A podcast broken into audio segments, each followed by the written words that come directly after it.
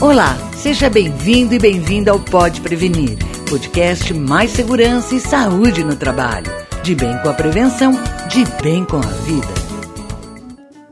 Muitos empregadores ainda não compreendem a real importância do papel do profissional de segurança para as organizações. Grande parte delas, principalmente as pequenas e microempresas, apenas se limita a cumprir o exigido por lei quando cumpre, considerando ainda que prevenção é um custo adicional que compromete investimentos em infraestrutura e até a sobrevivência do negócio. A engenheira civil Luísa Pontarolo, mestranda em engenharia de produção, está desenvolvendo um estudo justamente para mostrar a importância dos profissionais de segurança na produtividade, tendo como foco o setor da construção. Então, desde que eu estou pesquisando sobre esse assunto, eu pude perceber que os autores escrevem sobre segurança ou sobre produtividade, mas poucos deles unem essas duas variáveis que eu julgo ser o X da questão. Todo dono de empresa, seja ela indústria, construtora, mercado, qualquer ramo, eles procuram aumento do lucro, em primeiro lugar, ou seja, que é o aumento da produtividade. Então, o meu objetivo nesse estudo é provar que a saúde e segurança do trabalho está diretamente ligada à produtividade na indústria da construção civil, que é o meu caso. Ela lembra que o aumento da produtividade está relacionado com as condições de bem-estar do trabalhador no ambiente laboral. No momento em que se cria um ambiente saudável e salubre dentro do local de trabalho, automaticamente se eleva o índice de produtividade os trabalhadores bem cuidados, bem treinados, bem instruídos, usando os EPIs, que são os equipamentos de proteção individual, e os EPCs, que são os equipamentos de proteção coletivo, corretamente, não haverão acidentes de trabalho. Ou seja, não haverão afastamentos que geraria custos para a empresa. Além de que o trabalhador, ao se sentir bem tratado e bem cuidado, ele terá vontade de produzir. Pontarolo explica que o papel dos profissionais de segurança nas empresas é utilizar os instrumentos disponíveis para garantir que o trabalhador possa realizar as tarefas assumidas com riscos controlados. O resultado é o aumento da produtividade e, portanto, de ganhos para o empregador. Eu falo principalmente do técnico e do engenheiro.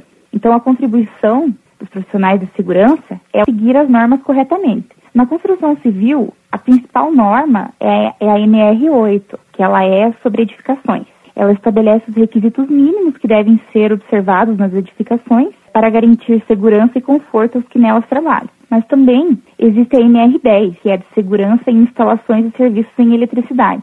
A NR11, que é de transporte, movimentação, armazenagem e manuseio dos materiais. Tem a NR12, que é de máquinas e equipamentos, a NR17, que é a ergonomia. A ergonomia, ela engloba tudo, né? Porque a ergonomia, ela é adaptação do trabalho ao ser humano. Existe a NR18, que é das condições e meio ambiente de trabalho na indústria da construção.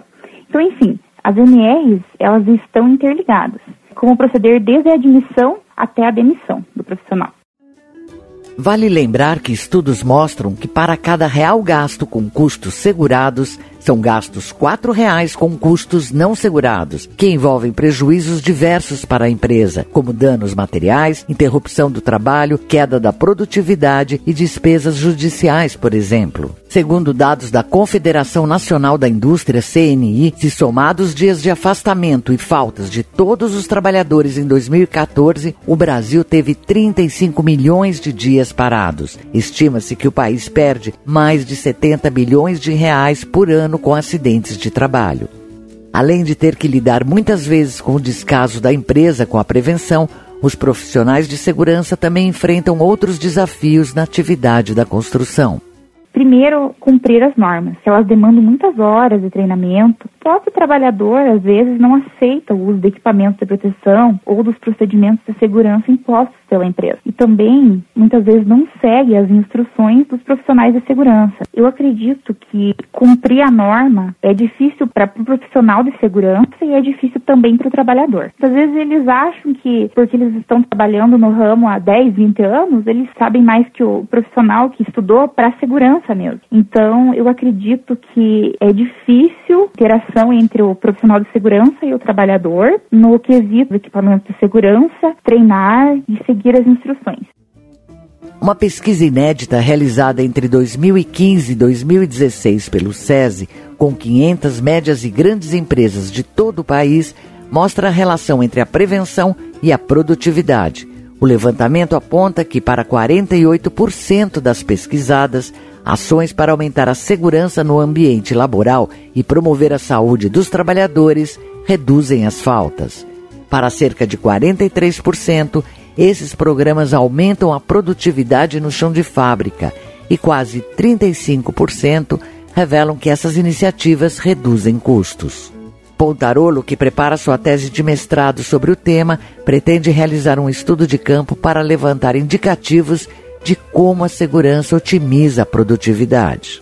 Mas eu posso adiantar que os índices são estatísticas muito atrativas aos donos da empresa. Quando eles compreenderem a ligação entre produtividade e segurança, eles vão perceber que aí que está a fórmula para dar certo a sua empresa, qualquer que seja o seu ramo. Segundo a engenheira, ter profissionais de segurança do trabalho atuando em conformidade com as normas não é apenas uma obrigação, mas também uma tática para as empresas permanecerem no mundo globalizado e competitivo. Eu sou Cintia May e vou ficando por aqui. Na próxima terça-feira volto com mais informações para você. Participe, compartilhe. Pode prevenir.